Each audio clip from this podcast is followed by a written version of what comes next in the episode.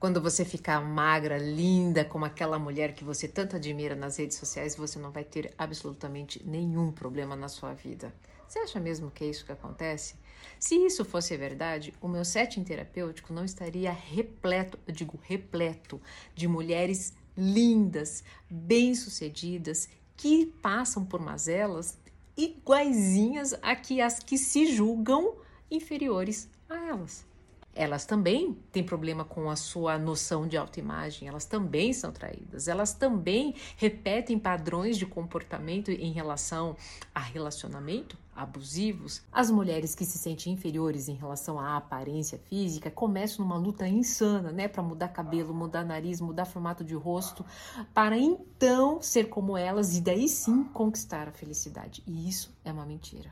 E essas mulheres lindas, acreditem, elas demoram a se acolher diante da dor porque carregam a crença de que as coisas têm que dar certo para elas, mesmo elas fazendo de tudo para dar certo e muitas vezes não dá. A aparência física pode sim dar muitos pontos né, no valor sexual de mercado, mas, gente, é apenas uma pontinha, uma pequena parte de todo um conjunto multifatorial que precisa estar em equilíbrio para a saúde emocional e mental de qualquer pessoa.